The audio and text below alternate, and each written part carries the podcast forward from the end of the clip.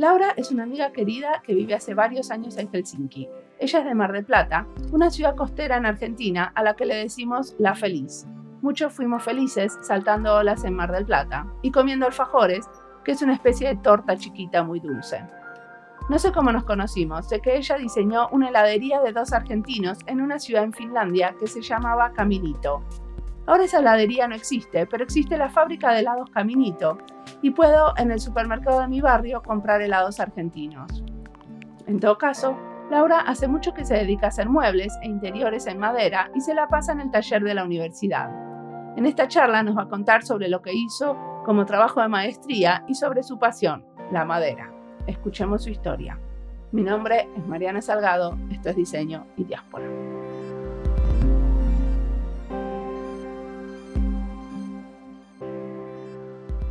Entonces vamos a empezar eh, esta entrevista. Hola Laura, ¿cómo, ¿cómo amaneciste hoy en esta mañana de frío y con mucha nieve? Bien, amanecí bien, calentita adentro, pero bueno, cuando salí creo que hacía menos 17. ¿Hoy? Y, sí, al menos en Lautasari, en la isla donde vivo yo. ¿En serio? Eh, sí. A mí no me pareció para nada que estaba tan frío menos 17, no había mucho viento, pero sí estaba nevando continuamente. Ah, que, pero bueno, igual se disfruta cuando está así blanco. Decime, ¿hace cuánto tiempo que vivís en Finlandia? En, ahora, la primera vez que vine a Finlandia fue hace 10 años, un poquito más, en el 2007, en que fui a estudiar a Lahti y estuve en ese entonces dos años viviendo en Lahti y luego volví a Argentina y ahora en el desde el 2014 que estoy viviendo en Helsinki. ¿Y qué te llevó a, la, Lahti? ¿Nos contás la historia? Sí, bueno, fui a estudiar al Politécnico de Lahti, fui a estudiar mobiliario y diseño interior. Yo estaba estudiando en ese momento, casi terminando mi carrera en Mar del Plata, soy de Mar del Plata, Argentina, y estaba estudiando diseño industrial allá. Y siempre me interesó el diseño escandinavo y especialmente el diseño finlandés porque trabajan mucho en madera. Bueno, además siempre combinan técnicas tradicionales. Y entonces en ese momento estuve averiguando y contactando casi por un año hasta que conocí por casualidad a un chico que estaba haciendo un intercambio en la UBA en Buenos Aires. Él estaba estudiando en el Politécnico de Lasti.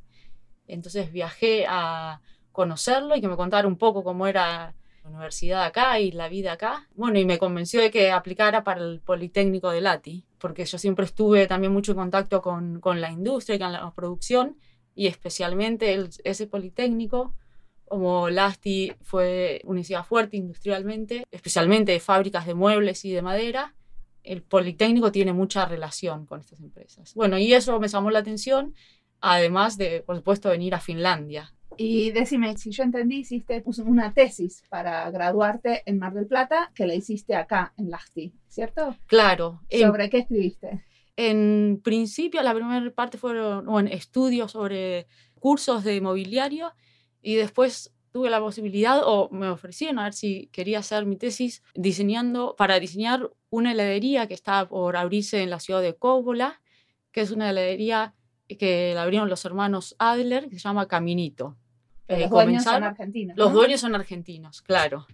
Entonces, la idea que tenían ellos es abrir una heladería argentina en Finlandia, justamente en, bueno, en la peatonal de Kouvola. Eso me lo dijeron más o menos en el mes de noviembre, que para que se imaginen, acá noviembre es totalmente gris eh, y no hay, sí, no hay muchos colores ni nada. Y fuimos a, recuerdo fuimos a verlo el lugar en Cóbola. Y me dijeron, bueno, nosotros acá queremos hacer una heladería argentina y que traiga el espíritu de Caminito o del barrio de Caminito, que es un barrio con muchos colores de Argentina y de Buenos Aires.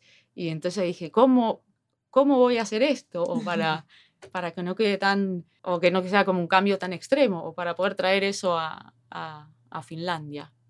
Pero te quedó muy bien, porque yo me acuerdo haber ido a esa heladería en Kouvola y decir, wow, esto es caminito. Es, sí, y en el, bueno, en el camino estuvo en, porque en esa búsqueda de ver, de tratar de acercar un poco como estas dos estéticas, especialmente esa estética, o en ese momento, de finlandesa. hice también una investigación en otras, como la estética de Ostrobotnia, en Finlandia, que tiene algo similar a Caminito porque es la parte sueca y de las islas y del archipiélago, que ahí sí en mobiliario, en interiores, hay un trabajo más de color y de formas y de no fileteado como en Caminito, pero sí de motivos que están más, bueno, que tienen también sus raíces en el Art Nouveau. Entonces, como hice también una investigación en esa parte de la arquitectura del diseño finlandés. Pero en la heladería querías marcar, o sea, querías como traer un poco del espíritu de esa calle en Argentina. No, o no era mezclar las dos cosas. No, quería traer específicamente el espíritu de Caminito, pero también ver qué referentes había acá en Finlandia que tuvieran las mismas raíces, digamos, que tuvo Caminito, que era, un, o que sí, en una, un lugar cercano al puerto, donde todos esos motivos y esos colores tienen su origen también en los, en los marinos, que están en las pinturas. Como originalmente Caminito era, está pintado, digamos, también de muchos colores porque eran, las pinturas eran retazos de la pintura que se usaban en los barcos. Y está así de muchos colores porque justamente eran las obras. Claro, sí. Em, y ahora, en este momento, ¿qué estás haciendo, Laura?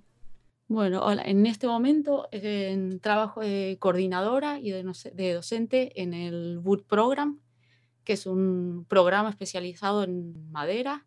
Es un programa de un año de nivel de máster que ofrece el Departamento de Arquitectura de la Universidad de Alto. Entonces te enamoraste de la madera. ¿Eso fue antes de venir acá o ya estabas enamorada desde Argentina? Yo creo que desde que nací, más o menos. ¿Por siempre, qué? Siempre digo que eso, que mi contacto con la madera es más o menos eh, desde la cuna o hasta antes. Eh, porque, bueno, mi familia en Mar del Plata tiene una carpintería que la fundó mi bisabuelo en 1891. Así que casi 130 años tiene ahora. ¿Y qué cosas aprendiste acá sobre la madera, que es tan importante, no? Quizás acá aprendí nuevas técnicas o también seguí trabajando, como siempre trabajé en la madera, con, de una forma que es la especialidad que tiene el Boot Program, que es aprender, aprender haciendo. Yo creo que como profesional de diseño o arquitectura es importante poder entender el material y tener un contacto directo y poder manejarlo, saber cuánto pesa, qué aroma tiene, qué posibilidades tiene y eso amplía también las posibilidades lo de diseño o las hace más también realistas. Bueno, lo que hay acá también en la universidad son unos talleres maravillosos con muchas herramientas. Y, o sea, yo me acuerdo que fue la primera vez que tomé, cuando llegué a la universidad acá, que tomé un curso sobre seguridad industrial. O sea, no me dejaban tocar las sierras y no me dejaban tocar todas las herramientas si no haces un curso de seguridad antes. Claro, sí, tal cual. Cuando comienza el año, los alumnos tienen que hacer el curso de capacitación, no solo en el taller de madera, bueno, yo trabajo especialmente en ese, pero también el taller de, metal, de cerámica, de plásticos, ahora por supuesto nuevas tecnologías, de impresoras 3D y para los esos talleres están totalmente abiertos a los alumnos, pero claro, requieren este curso de, bueno, de seguridad y de aprender a usar las máquinas. ¿Y qué terminan haciendo al final del curso? O sea, uno viene acá, hace este, este estudio en madera durante un año y cuál es el resultado final se enfoca o abarca, digamos, aspectos técnicos, ecológicos y también históricos de la construcción en madera. Y bueno, por supuesto, arquitectónicos. Ah, vale decir que es un programa que son por lo general entre 15 y 20 alumnos y es internacional. Así que cada año tenemos alumnos de al menos 7 u 8 países distintos. Y eso lo hace muy enriquecedor y lo que terminan haciendo uno en uno, a mí lo que me llamó mucho la atención es que es una obra colaborativa, no es que cada uno hace su propia obra, sino que entre todos construyen, ¿no? Claro, de acuerdo al proyecto que se hace, a fin del primer semestre cada alumno presenta una idea y se selecciona un concepto que luego durante el segundo semestre se trabaja colaborativamente, es decir, que es un grupo de 15 o 20 alumnos, o bueno, trabajan juntos y todas las decisiones la van tomando Se debe armar un espíritu muy comunitario, ¿no? Al principio hay un poco de pérdida, que es justamente en las semanas que estamos ahora, siempre al principio de enero, pero eso es, bueno, siempre es así al principio, pero el resultado, por supuesto, siempre es, es enriquecedor al ser tan variado. ¿Y qué es lo que hicieron, por ejemplo, el año pasado? El año pasado, un proyecto es un teatro que tiene 300 metros cuadrados y en este caso fue, o el cliente es eh, la Asociación de mm, Electroestática, o no sé exactamente la, la, traducción, pero es un teatro en madera que tiene en el interior o está recubierto con una malla que evita las corrientes eléctricas, o digamos que está totalmente aislado con esta malla. Es un teatro que no se, no se construyó, se va a construir esta primavera en la isla que se llama Músticama. Pero no entiendo una cosa, que esté aislado de las corrientes eléctricas quiere decir que adentro no se puede usar celulares, por ejemplo. Exactamente. Cuando llega va a tener en la entrada una bolsa o una, bueno, una bolsa, una, un locker privado donde tiene que dejar su celular y bueno, la sala y las y todo, todo el teatro está completamente aislado. ¿Y eso tiene que ver con el tipo de obras que van a poner ahí o la idea, o para qué sirve que esté aislado? Supongo que Porque, le sirve a la gente que es muy sensible con eso, pero ¿hay alguna otra razón como más artística que tenga que ver con el teatro? Digamos, tiene que ver con gente que tiene electrosensitividad muy, muy alta, claro. Y entonces es un lugar donde se asegura que no haya electrosensitividad y el, programa estará también relacionado. Ok, muy interesante. Bueno, siguiendo con este tema de la madera, una de las cosas que hiciste que a mí me parece súper interesante contarle a la gente es eh, que estuviste trabajando en la remodelación de la Casa de Finlandia en Buenos Aires. ¿Nos contás un poco qué es ese concepto de la Casa de Finlandia? Así es. Bueno, es sí, es lo que trabajé en el proyecto de renovación y la casa de Finlandia, específicamente la de Buenos Aires, está desde el año 48, que pertenece a Finlandia, y en una, como la iglesia de los marinos en finlandeses en Buenos Aires. Y ese tipo de mm, edificios o de iglesias están no solo en Buenos Aires, o hubo también una en Brasil, pero también en Europa, que funcionan actualmente en Londres, en Rotterdam, en Hamburgo, y son Suomital, dicen como el centro de reuniones de finlandeses en el exterior. Y esta, particularmente la de Argentina, está ubicada en el barrio de San Telmo. En la misma cuadra que el Museo de Arte Moderno. Así es, a 50 metros, en la avenida San Juan. Bueno, un barrio histórico que está cerca Puerto Antiguo de Buenos Aires. Y bueno, la razón porque está ahí entre, entre los años 30 y, y 70 hubo un comercio activo entre Finlandia y Argentina o Latinoamérica. Cuando los barcos llegaban al puerto, por lo general los marinos estaban un mes o dos meses hasta que se hacía todo el, el proceso de carga y descarga bueno, el gobierno finlandés y específicamente la Iglesia de Marinos consideró la posibilidad de, comprar una propiedad en Buenos Aires y que funcionara como centro de encuentro no solo para los marinos, sino para los finlandeses residentes en Finlandia. ¿Y qué es de la casa? Yo me acuerdo que yo fui a esa casa, por ejemplo, una vez cuando me contaron que eh, estaba aceptada como estudiante de intercambio en Finlandia, entonces fui a la casa a un encuentro por las festividades de San Juan, que acá son en el verano, pero allá en invierno. Entonces también le decían la iglesia, porque tiene como una pequeña capilla. Entonces fuimos ahí a tomar glöggi en San Juan, porque es en, bueno, en junio, en el medio del invierno en Buenos Aires. Sí, el, bueno, claro, muchas de las actividades típicas finlandeses se realizaban allá, pero no, es solo capilla, como, como vos decías, tiene un hall muy grande y una capilla en el fondo. Y por ejemplo, se armaban también los mercados, el típico mercado navideño, cada uno vendiendo sus artesanías o en, bueno, productos finlandeses. También funcionaba una escuela finlandesa que los chicos iban a, bueno, estudiar el idioma y a cantar o a hacer juegos también en finlandés. Y bueno, también estaba la biblioteca activa, por supuesto, un sauna y sala de lectura.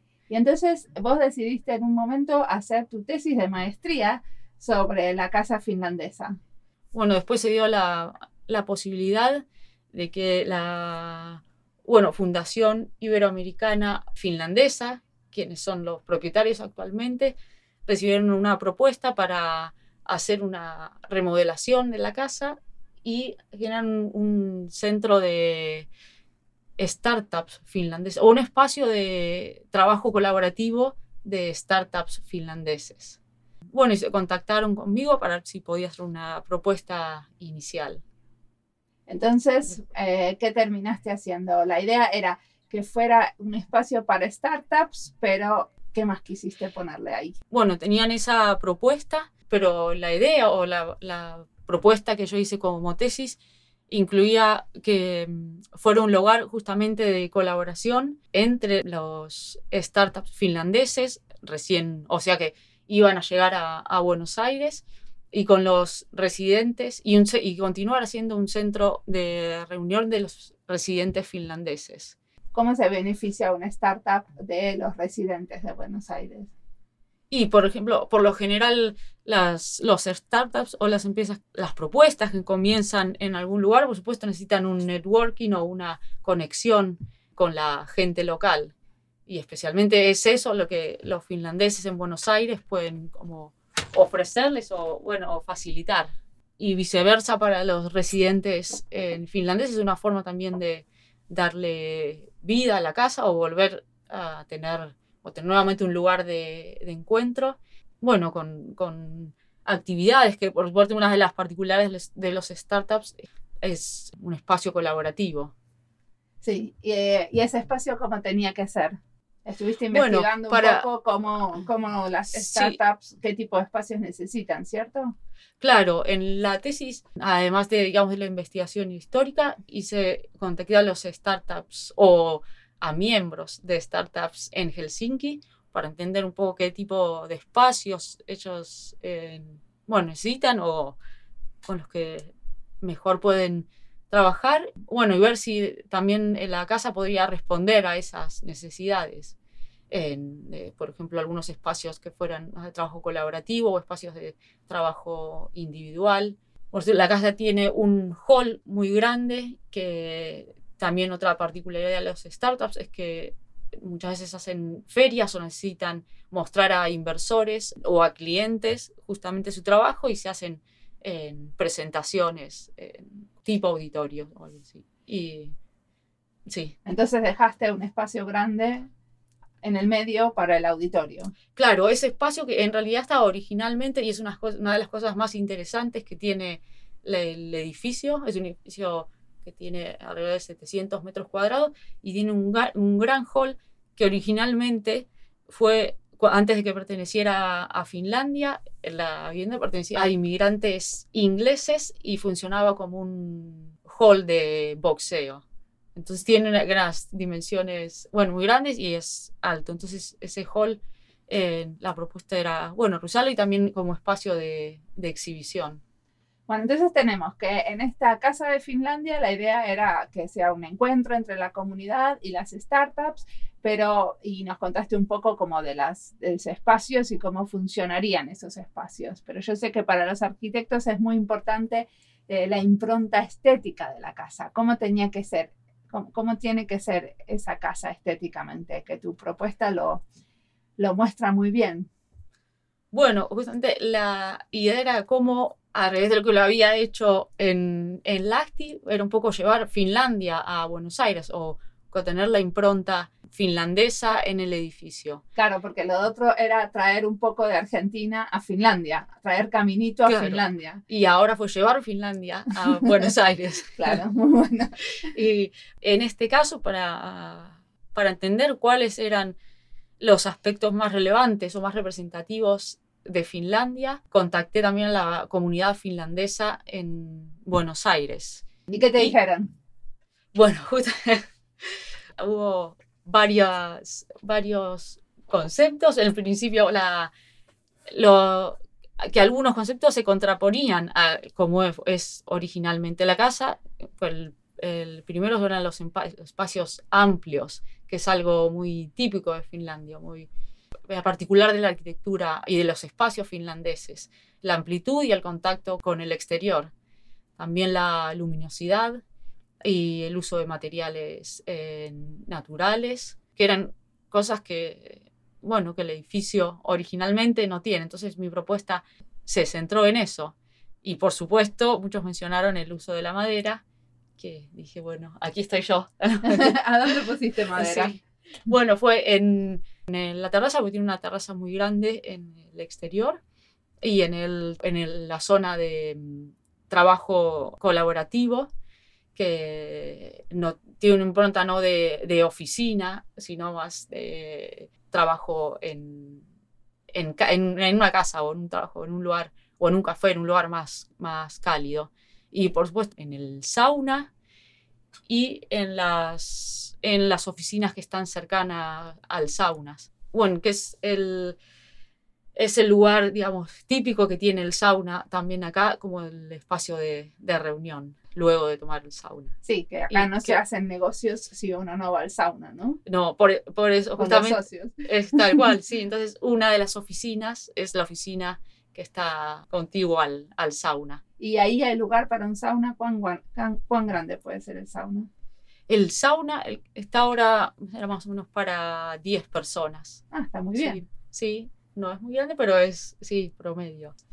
Muy bueno. Bueno, em, para cerrar esta charla quería que nos cuentes qué pasó con la propuesta, porque vos hiciste tu propuesta como tu tesis de maestría. ¿Hay alguna posibilidad que realmente se construya? ¿Cómo está eso? Bueno, en realidad en este momento los, los inversores, no, bueno, ahora no tienen o no están, no consiguen todavía los fondos, pero la propuesta de la fundación es seguir adelante bueno, hacer una propuesta de ese tipo en la casa, donde pueda abrirse a la comunidad finlandesa, especialmente a startups, porque también están en una zona clave o en un punto clave en Buenos Aires, y abrirlo también como centro cultural. así que bueno, esta semana, no, la semana próxima presidente de la fundación está yendo a Buenos Aires. Bueno, van a ver cómo puede ese proyecto seguir adelante. Vos le mandaste tu propuesta, digamos. Claro, sí. La propuesta que haces para la facultad, vos se las mandás gratis a ellos para que la puedan usar sí, para remodelar la casa. Claro, sí. Y tienen, bueno, todo el estudio también eh, histórico de la casa.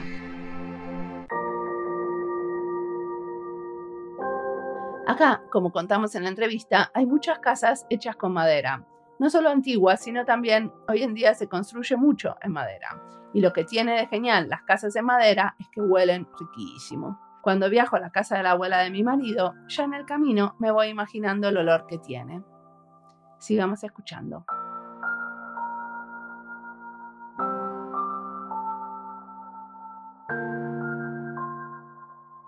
Muy bien. ¿Y ahora qué estás haciendo? Porque aparte de estar trabajando en el programa de madera, eh, también me contó un pajarito que estás eh, trabajando en un estudio especializado en madera. Así es, sí. es un estudio que se llama Liberty, que hace especialmente construcción en madera y renovación también de viviendas y arquitectura tradicional en madera. ¿Y qué es, qué es el proyecto en donde estás trabajando ahora? Que seguro que te viene madera. Exactamente.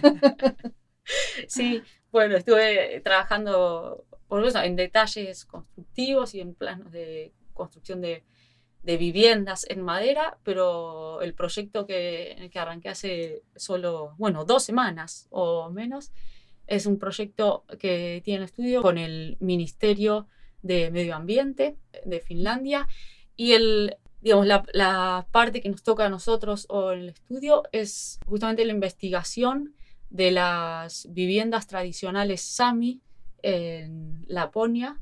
vamos a hacer un estudio de cinco tipologías típicas de viviendas tradicionales Sami. ¿Y son en madera también las viviendas Sami? Claro, sí. Eran y son viviendas que por lo general en ellos, bueno, las, eh, las construían y estaban entre 5 y 10 años en el mismo lugar. Y luego cuando se mudaban, desarmaban la casa y con renos mudaban y transportaban todos los elementos de la vivienda y lo armaban en el siguiente lugar. Se transportaban. Eran como poblaciones nómadas.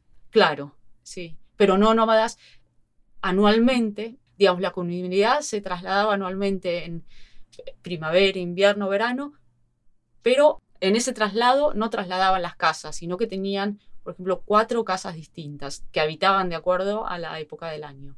Ah, pero, o sea, que tenían un circuito, no es que siempre estaban moviéndose, sino que iban y volvían adentro de ese circuito. Sí, pero sí las casas se movían luego de cinco o diez años, porque en ese momento sí mudaban en las, las tierras. Entonces, lo interesante, o lo que, bueno, lo que vamos a estudiar de eso son primero cómo, bueno, cómo están eh, distribuidas las casas y sobre todo las, la eficiencia energética, digamos, porque justamente en Laponia es algo importante, a ver cómo resolvían eso.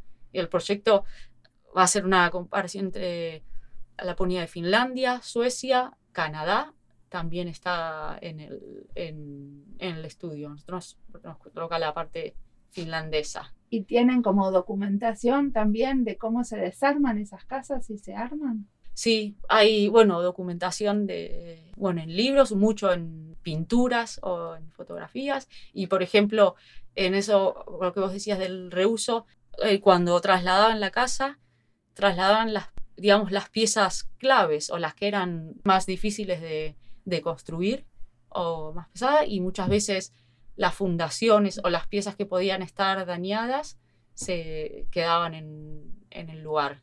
Entonces, esos aspectos de cómo reusar los elementos, de cómo trasladarlos, son aspectos que en la investigación lo que queremos o el objetivo es, poder identificar eso y hacer una nueva propuesta para una, una, cómo utilizar esos conocimientos en construcción contemporánea en madera. Una pregunta, a mí me da la sensación, o acá la arquitectura en madera está mucho más avanzada en la arquitectura contemporánea en madera de lo que está en Argentina, por ejemplo.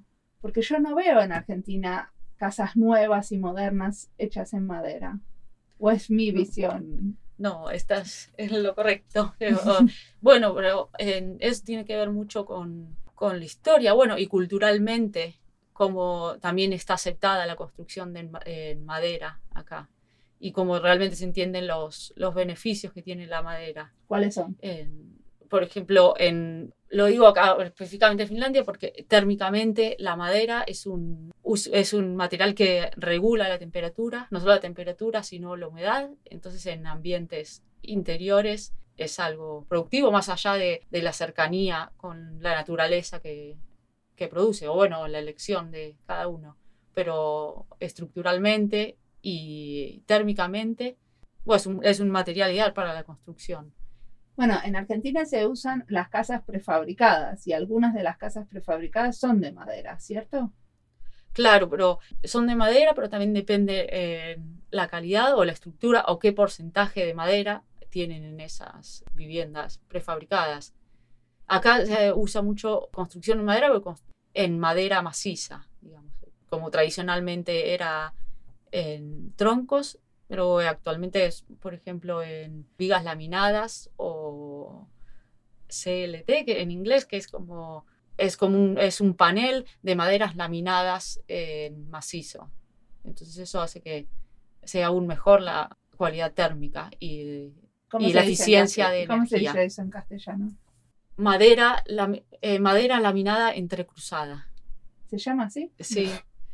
Y son paneles que pueden tener hasta 15 o 20 centímetros de espesor y bueno, hasta 12 metros de largo y 5 de ancho. Entonces, eso permite cortar esos paneles en fábrica y hacer un alto grado de prefabricación y llevarlo a obra y armarlo, no tipo Lego, pero casi creo que ese es otro punto por lo que en Finlandia también se usa mucho construcción en madera, que es la posibilidad que tiene de que es un sistema que permite la prefabricación y que es muy importante estando acá cuando la mitad del año casi no se puede construir en el lugar por el clima, o si no se decide construir, hay que construir unas carpas o infraestructura para proteger eh, la construcción. Entonces, en ese sentido, es mucho más eficiente construir o prefabricarlo y luego que la instalación en el sitio sea en un mes o menos. De, bueno, depende. Ah, por eso decís que tienen un sistema como muy modular, tipo Lego, porque es muy fácil de armar. Una vez que están hechas las piezas, armarlo es muy rápido. Es muy rápido. Claro, la mayor parte del tiempo que requiere hacer un edificio se hace en un ambiente controlado, en una fábrica, protegido. ¿Y qué, de qué maderas hablas cuando hablas de construcción en madera? Acá principalmente de pino y abeto. ¿Abedul? No, abedul es birch. Sí. en spruce en inglés. Spruce es abeto. sí. sí. ¿Y en Argentina qué se construye? También, bueno, para construcción se usa lo mismo. Pino, es distinto pino. Acá más o menos como el casi el 70% del bosque es de pino. Y estos materiales que yo hablaba antes son, eh, depende de la calidad, de pino o de abeto. En Argentina también está, principalmente en la zona de la Mesopotamia y, en el sur también hay eh, pinos. Pero también ah, en, en, Argentina hay construcciones en algarrobo, en cedro, en, como en maderas que son bastante más duras, ¿no? En, ahí en eucaliptus, algarrobo y, sí, y cedro usan más para eh, mobiliario, claro, sí. pero hubo también, sí, hay ejemplos de construcciones en, en eucalipto. ¿De casas enteras hechas en eucalipto? sí, de estructura. Deben tener un aroma maravilloso, ¿no? Sí, sí. si entras a la casa y tienen olor a eucaliptus. Sí, bueno, eso, eso es algo también, alguna particularidad que bueno, que siempre, como te decía, desde chica me atrajo. Yo viví también en casa de madera y siempre me acuerdo cuando ni bien los mudamos, como, como olía esa madera o entrar en el taller y, también reconocer que, con qué madera se está trabajando, porque el aroma es algo, bueno, también muy particular de la madera. Claro. Bueno, entonces, ¿cuál es el plan a futuro? Eh, seguir trayendo cosas, seguir trayendo un poquito de Finlandia, un poquito de Argentina a Finlandia o llevarte todo este conocimiento sobre maderas argentinas o a otros países. Yo creo que es un poco, seguir un poco llevando y trayendo, creo que es el, es el, el plan. Que siempre, bueno, como que el, el contacto este ida y vuelta está, no sé dónde estaré em, instalada, pero sí, por supuesto el conocimiento y todo lo que vi ahora en, madera se puede aplicar en, Argentina.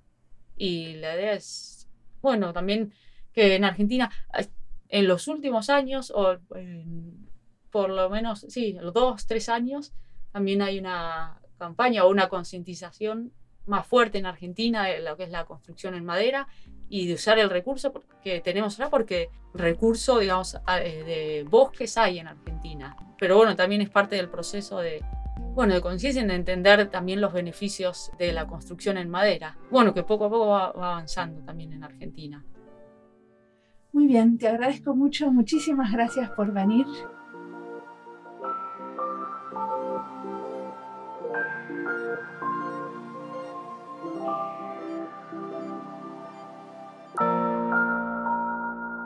Laura sigue haciendo cosas en madera. La semana pasada montó toda una instalación de todos los trabajos de madera de los alumnos de la facultad en el aeropuerto de Helsinki. Así que mientras están esperando las valijas, las maletas, en el medio de las cintas transportadoras, hay una exposición, ahora y por varios meses. Se muestra el proceso de la madera, desde el tronco hasta el producto final. Algunos son experimentos para investigar posibles usos. Hay uno que investiga nuevos materiales a partir de la celulosa. Hay otro que cambia la estructura de la madera, lo que produce que refleje diferentes colores. Eso se llama color estructural, porque no es una pintura, sino que el color surge de la modificación estructural de la madera. Hay algunos con diseño paramétrico, una técnica de desarrollo digital que usaron en mobiliario. Hay edificios que se puede transportar y reusar porque es una de las formas para alargar el ciclo de vida del edificio. Hay un desarrollo de un revestimiento interior que tiene unos cortes y formas que regula la humedad dentro de la vivienda. Eso hace que uno tenga que usar menos la calefacción. Acá en Finlandia siempre estamos pensando cómo ahorrar energía y la madera es una buena opción. En este tipo de desarrollos de eficiencia energética somos pioneros con Alemania y Austria. También están planeando hacer un pabellón temporal para suplantar un auditorio y sala de conferencias muy grande que hay en el centro de Helsinki. Ese proyecto lo van a hacer los próximos alumnos del posgrado donde trabaja Laura. Les deseamos muchísima suerte porque es un proyectazo. Cada vez les dan más responsabilidad a los alumnos y supongo que con eso más oportunidades de aprender sobre diferentes aspectos en la construcción de madera. Como siempre, la música del podcast es de Antonio Zimmerman, la producción es de Andy Fechi y la edición de este capítulo también. Este podcast está publicado con licencias de Creative Commons con Attributions. Esto fue Diseño y Diáspora. Pueden seguirnos en nuestra cuenta de Twitter, arroba diseño y diáspora, y en Instagram, arroba diseño y diáspora, y en nuestro sitio web, diseñoydiáspora.org. No olviden recomendarnos. Nos escuchamos en la próxima.